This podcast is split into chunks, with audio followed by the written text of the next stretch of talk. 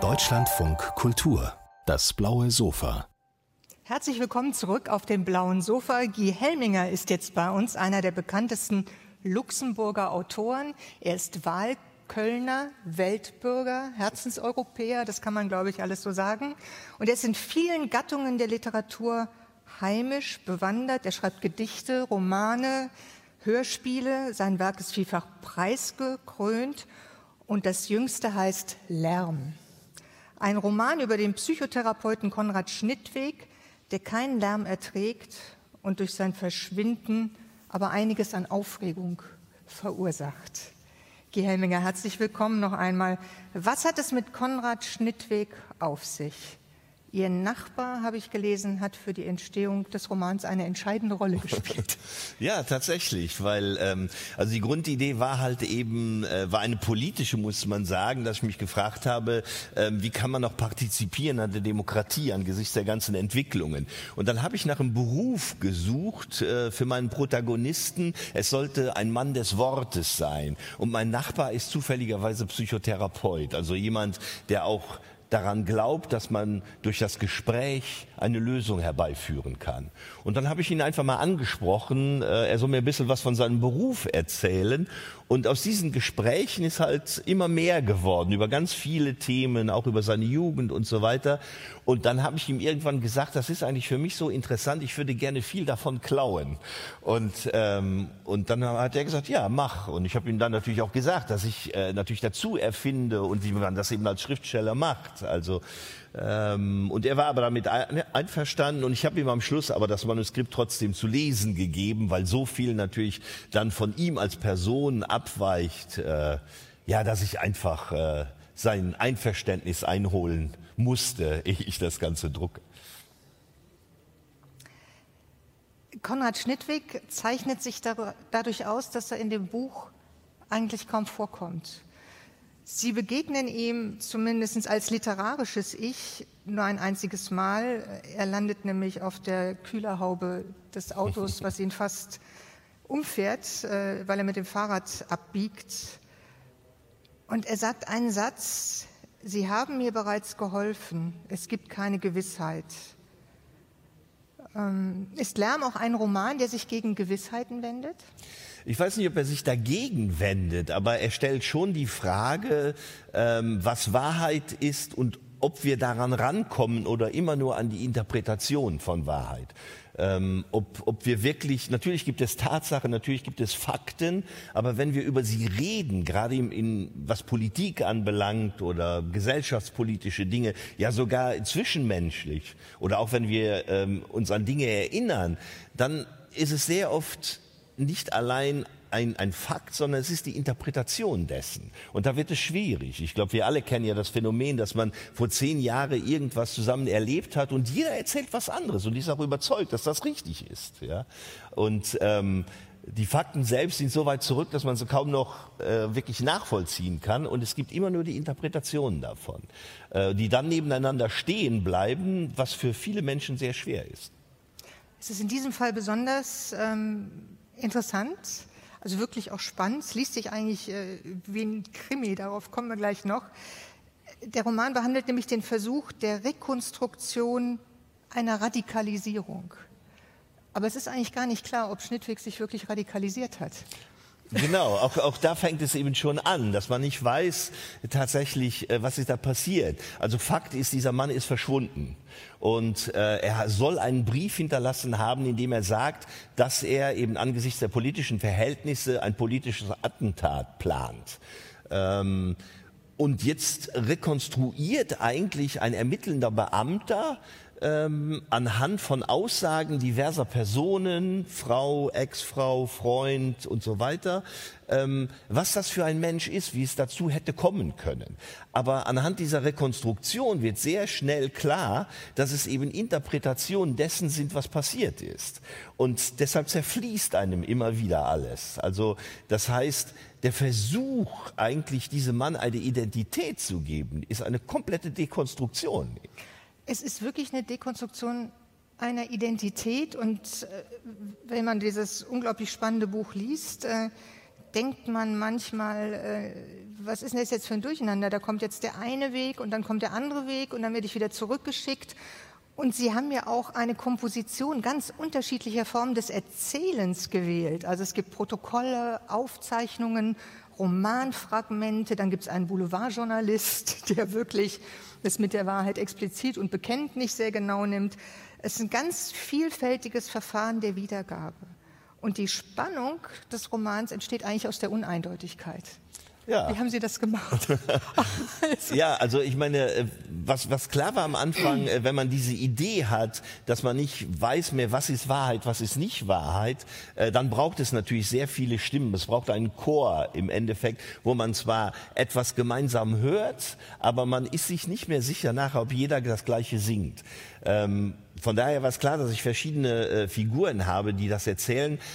Aber dann fiel mir auch ziemlich schnell ein, dass ich etwas machen muss, wo die wirklich nochmal, es ist ja ein Roman, wo ich also literarisch, sprachlich, äh, die nochmal so äh, unterscheide, dass es ähm, ähm, ja, dass es nicht nur, dass sie nicht nur eine eigene Sprache haben, sondern gleichzeitig, dass auch mein Erzählduktus ein anderer ist. Und deshalb kam ich dann auf diese verschiedenen Arten, eben, dass es diese Protokolle gibt, dass es verschiedene äußern sich ja auch nur im Monolog, andere äußern sich nur äh, äh im Verhör ähm, und so weiter. Also das heißt, es war mir wichtig, einfach als als Schriftsteller da eben literarisch auch etwas zu machen und zu differenzieren zwischen diesen einzelnen Stimmen. Aber immer im Bestreben doch auch die, die Wahrheit als uneindeutige erscheinen zu lassen. Das ist ja wirklich ein sehr dialektischer Prozess. Ja, ähm, also ich würde nicht sagen, dass das Ziel ist, dass man nachher ähm, die Wahrheit nicht erkennt, sondern ähm, es ist eher die Ausgangsbasis. Also dass, dass Menschen aufgrund, das haben wir, haben wir ja permanent bei allen möglichen Themen, dass Menschen durch ihre Interpretation tatsächlich nachher die Fakten auch oft so überlagern, dass sogar nur noch Meinungen rauskommen, die sich um, um Fakten dann gar nicht mehr kümmern. Aber auch wenn man sich um Fakten kümmert und sie interpretiert, ist es natürlich so, dass nachher etwas dabei rauskommt, ähm, was wir vielleicht aufgrund von Konsens als Wahrheit bezeichnen würden, was aber vielleicht doch wiederum sehr weit von den ursprünglichen Fakten entfernt ist. Und das finde ich ein, ein, ein sehr interessantes Phänomen einfach, dem ich einfach ein bisschen nachspüren wollte und verschiedene Facetten davon durchdeklinieren wollte. Wäre das dann so eine Wahrheit der Bequemlichkeit? Also das kann es natürlich sein. Ähm, das erleben wir ja auch jetzt. Wir haben das in der Pandemie erlebt. Wir erleben das jetzt beim Ukraine-Krieg, dass die Leute natürlich lieber eine Welt von Gut und Böse haben. Das ist natürlich bequem und es ist einfach, ähm, wenn man nicht mehr differenzieren muss. Und das ist aber eine Sache, äh, ähm, wo ich dann eher dazu tendiere zu sagen, okay, da geht es so weit von, von Meinung, da geht es so weit von, von Fakten weg, dass es nur noch Meinung ist. Das, das ist wie bei den Boulevardjournalisten. Wie bei den Boulevardjournalisten, wo es dann also sogar schon, äh, bei dem geht es noch mal einen Schritt weiter, weil wir da schon bei den Fake News sind, also das ganz bewusste Lügen. Ja? Ähm, aber ich glaube eben, dass es tatsächlich auch ungewollt durch die Interpretation, wir, wir, wir können ja gar nichts wahrnehmen im Endeffekt, ähm, ohne den ganzen Ballast unseres Wissens, unserer Sozialisation und so weiter. Und man merkt das, wenn man ehrlich ist, ja auch, wenn man Position für etwas ergriffen hat, dass man dann zum Beispiel Nachrichten immer so filtert, dass man das so liest, dass es einem auch in den Kram passt. Und wenn man da nicht ähm, einfach den Mut hat, neben sich zu treten und die eigene Position mitzureflektieren, dann, dann ist man sehr schnell irgendwann in diesem Gut-Böse-Schema. Also man müsste ja, per, man muss eigentlich permanent, auch wenn man etwas liest, sagt, okay, das passt jetzt in mein Schema, aber ähm, ich muss es trotzdem wieder hinterfragen. Und ähm, ja, wie gesagt, das, ist, das, sind, das sind so einzelne Aspekte diesen Umgangs mit, mit Wahrheit, ähm, die ich schon sehr, sehr, sehr interessant finde und die sie auch schwer zu lösen sind. Aber wenn man sich dieser ganzen Prozesse bewusst ist, dann, dann filtert man permanent auch. Und ich glaube, das ist gar nicht falsch. Filtert auf der Suche nach der Rekonstruktion. Dazu passt der Satz, den Sie auch geschrieben haben, die Rekonstruktion kann nur zu einem Ganzen führen, wenn man im Besitz aller Teile ist. Das ist hier nicht der Fall. Aber man hat ja eigentlich nie alle Teile. Das ist schon richtig. Das heißt, es gibt immer Annäherungen. Also dass man, äh, es, ich glaube, es war ein, ein, ein israelischer ähm, ähm, Schriftsteller, ich weiß seinen Namen jetzt nicht mehr, der mal gesagt hat, an der Stelle, wo ich immer recht habe, da wachsen keine Blumen mehr. Ja, und ähm, ich glaube, dass, dass diese Annäherung an diese Dinge einfach etwas Wichtiges ist, ohne dass man apodiktisch sagt, so, äh, so ist es. Ja, also wie gesagt, ich nicht missverstehen. Es ist nicht so, dass, es, dass, dass ich glaube, dass es keine Wahrheit gibt, dass es keine, keine Tatsachen gibt, dass es keine Fakten gibt. Natürlich gibt es die. Ja? Aber man muss sich bewusst sein, was Interpretation bedeutet in diesem Fall. Und dass wir kaum an ihnen vorbeikommen. Und das macht die Sache sehr, sehr viel schwieriger. Ja, das ist ein ganz spannender Strang, finde ich, in, dem, in, in, die, in diesem Buch oder ein ganz spannendes Leitmotiv eigentlich wie die verschiedenen Protagonisten mit Interpretation umgehen und wie sie sich auch gegen Interpretationen wehren, wie zum Beispiel die Mutter von Konrad, mhm. die, äh, die für mich so eine der stillen Heldinnen äh, dieses Buches ist, weil sie wirklich für ihn eine andere Karriere erzwingt, mhm. mit mhm. ganz viel Mut. Mhm. Ja, also zwar natürlich der, der Konrad, der wächst auf in den 50er Jahren, äh, 60, 50, 60er Jahren äh, in der Eifel und da war es tatsächlich so, dass äh, die Bauern dort, da war für viele Lehrer völlig klar, äh, die sind zu doof fürs Gymnasium. Und ähm, viele haben dann die sogenannte Volksschule weitergemacht. Und die Mutter von Konrad, die sagt, nein, äh, das kann nicht sein, nur weil wir Bauern sind und der Junge ist schlau und geht dann äh, zu den Steiler Missionaren und, ähm, und dort kriegt er dann die Möglichkeit, tatsächlich doch aufs Gymnasium zu gehen. Ja, der Steiler Orden, der, der öffnet auch einen Blick in die Welt auf die Welt. Äh, ihre Protagonisten bewegen sich nicht nur in Europa. Es gibt zwei weitere Länder, die eine ganz wichtige Rolle spielen, Kongo und Chile. Warum war Ihnen das wichtig? Ähm, wenn ich vom, vom, Grundthema ausgehe, eben, äh, dass man sich fragt, ähm, ähm, dass dieser Konrad halt eben sagt, okay, die Entwicklung, die wir jetzt haben, die Werte, die wir in Europa ähm, oder die westlichen Werte, die wir vertreten, wenn ich politisch gucke, wie oft die unterwandert werden und nicht nur unterwandert, wie Demokratien gestürzt werden aufgrund von äh, Wirtschaftsinteressen und das seit den 50er Jahren immer wieder. Ähm, wenn, ich, wenn ich mir das alles angucke, ähm, wie kann ich dann überhaupt ähm, mich aktiv an Demokratie noch beteiligen. Man bekommt ja immer mehr das Gefühl, man gibt seine Stimme ab bei der Wahl und hat danach keine mehr. Und wie kann ich dem entgegenwirken? Oder gibt sich damit zufrieden? Oder gibt sich damit zufrieden. Aber dann muss man sich auch nicht wundern, wenn man irgendwann keine Demokratie mehr hat, vielleicht. Ja? Ähm, und und da ist es interessant zu sehen eigentlich, wie auch aufgrund von Wirtschaftsinteressen, gerade wenn man jetzt äh, die Diktatur in Chile nimmt, also 73 als Pinochet an die Macht kam, ähm, was ja auch mit Hilfe des Auslands passieren konnte. Äh, und was eben passiert ist, weil Wirtschaftsinteressen durch seinen Vorgänger, nämlich Allende, natürlich äh, unterminiert wurden. Der hat eben Dinge verstaatlicht, äh, was äh, Banken äh, und, und äh, Bergwerke und was weiß ich was alles. Und das war natürlich äh, oft in Händen von ausländischen äh, Konzernen und natürlich haben die sich das nicht gefallen lassen. Und ähm, ein zweiter Schritt bei Chile, der sehr interessant ist, ist, dass es das erste Mal war, dass ähm, äh, die sogenannten Chicago Boys, also äh, das waren Wir äh, Wirtschaftswissenschaftler, die ähm, eigentlich den Neoliberalismus vertreten haben und die dort eigentlich eine Spielwiese vorgefunden haben, durch diese Diktatur äh, wirtschaftlich machen zu machen Schrankenlose zu Spielwiese. Ja. Bitte? Eine schrankenlose Spielwiese. Genau, konnten machen, was sie genau. wollten. Ja. Also sie hatten einen absolut freien Markt. Es gab äh, ähm, natürlich keine Gewerkschaften mehr. Die Arbeitnehmer hatten hatten einfach keine Rechte mehr ähm, und sie konnten dort machen, was sie wollten. Und ähm, das ist schon interessant, dass das etwas ist, was auch im Nachhinein, obwohl als Pinochet dann äh, ähm, tatsächlich nicht mehr an der Macht war, äh, da war natürlich, da waren die Oberen waren um 80 Prozent reicher geworden und äh, der größte Teil der Bevölkerung war natürlich noch stärker verarmt. Und ähm, das ist interessant, dass das, dieses Denken aber, dass der freie Markt so viel bringen kann und auch der, die Rettung ist eigentlich für viele Staaten, dass das bis in unsere heutige Zeit noch immer weitergemacht wird. Und das ist auch etwas, was sehr, sehr bedenklich ist, dass dieses Primat des Politischen eben ausgehebelt wird und man einfach sagt, die Wirtschaft muss funktionieren und dann müssen wir das politisch unterstützen, egal ob das jetzt für die ganze Bevölkerung ist oder nicht. Und äh, das ist ein Denken, äh, wie ich finde, dass wir heute noch in allen sogenannten Demokratien auch haben. Und ich glaube, dass das irgendwann richtig schief geht.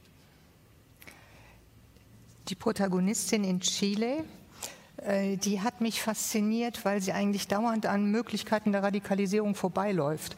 Also zum Teil wird sie, ist mittendrin in einer. Aber Radik sie ist auch ein Kind, sie ist pubertiert und so. Das ist natürlich schwierig. Es ist schwierig und vor allem ist sie, äh, wächst sie in einer Welt der Verlogenheit auf. Ja.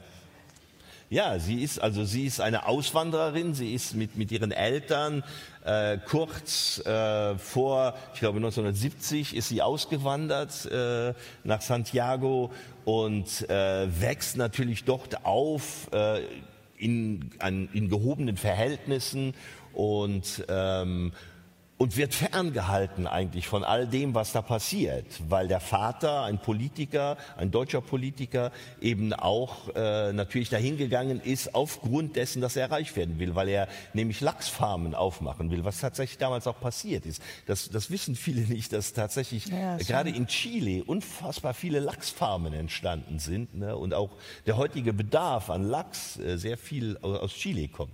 Und, ähm, und sie als Tochter, die, die, die wächst natürlich da langsam rein und spätestens dann, wenn sie zur Universität geht, merkt sie natürlich, was alles schief läuft. Ähm, aber ähm, und sie ist ja dann auch mit mal bei Demonstrationen und so weiter. Aber der Druck, der familiäre Druck ist doch so groß, vor allem weil dann natürlich auch ihr Geliebter plötzlich verschwindet, ähm, dass sie, glaube ich, nicht äh, die Kraft hat, jetzt da weiter Vom revolutionär zu agieren. Ja. ja. Das ist, äh, das ist wahr. Also ähm, sie geht ja auch nie, oder sie, sie ist mehrfach in der Colonia Dignidad. Ja. Also und äh, da wird das Unbehagen schon so fassbar, dass auch sie sich nicht mehr dagegen wehren kann. Ja, ja, weil, weil sie natürlich auch nach und nach mitkriegt, was da passiert ist in der Colonia Dignidad. Und auch das äh, ist natürlich wieder etwas, was im, im, wenn man eben guckt, äh, wie äh, heutzutage Werte von unseren Demokratien propagiert wird, wenn man weiß, was da in der Colonia Dignidad, äh, auch unter der, der ähm, äh, unter dem Schutz der deutschen Botschaft und so weiter passiert ist. Ähm, und dass es da also das sind, sind, ich meine, das muss man, das ist zu kurz jetzt hier lange das auszuführen, aber das ist schon schon unfassbar, wie man äh, eine, eine solche Strafkolonie, kann man das nennen, die da, äh, ähm, ähm, ja, die, die da aufgebaut worden ist, wie die gedeckt wurde und wo ja auch vieles bis heute eigentlich nicht äh, tatsächlich verarbeitet wurde. Also die ganzen Akten sind noch, noch Frau Merkel hat gesagt, dass sie das nicht freigibt. Die sind immer noch unter Verschluss, das ja. stimmt. Ähm, es ist ein unglaublich äh, intensives Buch, was Sie geschrieben haben und es geht, wir haben es angesprochen, um Freiheit, Schuld, Politik, Wirtschaft und ganz stark aber auch, das ist für mich das eigentliche Leitmotiv, um Verantwortung. Mhm um demokratische Verantwortung. Und ich glaube, das ist auch Ihr Leitmotiv. Ja, absolut. Wie gesagt, das war auch einer der, der Grundgedanken, dass ich eben äh, äh Angst habe, dass äh, wenn man sich nicht irgendwann fängt und tatsächlich diese Werte, die wir vertreten, nicht auch wirklich vertritt, sondern immer nur so tut, als ob, dass es dann irgendwann schief geht, weil es einfach zu viele Menschen gibt, die, ähm, ja, die dieser Spalt zwischen Arm und Reich, der immer größer wird, ähm, dieser, ähm, dieser Drang eigentlich, den viele Menschen haben, etwas ändern zu wollen, der immer wieder zurückgedrängt wird. Und man kann nur hoffen, dass es viel mehr Bewegungen gibt, auch wie Friday for Future und so weiter, wo, das ist jetzt nur ein einziger Zweig, aber ich meine, so etwas wissen wir ja auch schon seit den 70er Jahren, 80er Jahren. Club of Rome hat uns alles vorgeschrieben. Eben. Und es ist nichts passiert. Aber musste Partizipation nicht immer erstritten werden? Das ist richtig, aber ich habe das Gefühl, dass es jetzt eine ganze Zeit lang gab, wo überhaupt nicht mehr gestritten wurde. Also wo, wo viele Leute auch das alles so haben hinplätschern lassen ähm, und wo, ja, wo man wo man sich ins Private immer mehr zurückzog äh, und wo man noch nicht mal mehr diskutiert hat. Und äh, wenn, auch, auch heute finde ich zum Beispiel, wenn man äh, sich in den sozialen Medien umguckt, dann ist das ja auch keine Diskussionskultur, sondern es ist ein sich anschreien. Und wir haben auch da wieder, entweder bist du mein Freund oder du bist mein Feind. Also äh, diese Möglichkeit, den anderen auszuhalten, die Möglichkeit, eine Meinung auszuhalten, die nicht die meinige ist, ja, das ist ja komplett verloren gegangen. Und ich glaube, dass Diskussionskultur einfach die Grundlage von Demokratie ist. Und da müssen wir wieder hin. Wichtiges Schlusswort, Herr Helminger. Lärm, das neue Buch von Ihnen erschienen ist es bei Capybara, ein Buch, spannend wie ein Krimi, verschlungen wie ein Labyrinth, in dem jeder etwas anderes erzählt, alles ungewiss und vielleicht deshalb so schlüssig. Ich danke Ihnen, dass Sie bei uns waren. Danke.